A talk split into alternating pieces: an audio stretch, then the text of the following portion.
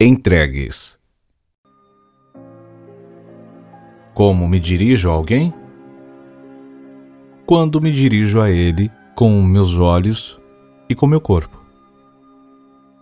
Quando lhe abro meu coração, meus olhos brilham.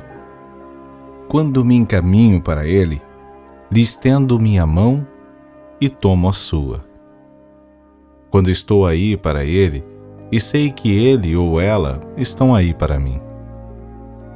Quando me coloco junto a eles e juntos olhamos à frente para algo que nos leva para o grande e belo, que nos integra ao pleno amor e à vida plena.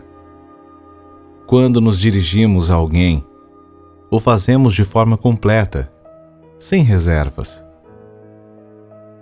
entregamo-nos com tudo o que se quer de nós e com tudo que nos dá. Com esta entrega, vivemos a vida plena e a vida nos vive com amor. Encontramos-nos com esse amor em sintonia com aquele amor do qual provém e ao qual regressa tudo quando se completa. Temos que fazer algo por nossa parte? Ou deixamos que o amor suceda, assim como nos abarca? De imediato, sem que nada se interponha? Por exemplo, uma imagem que nos lembra ou que já não existe ou um sentimento que ignoramos, ainda que contraponha-se ao amor.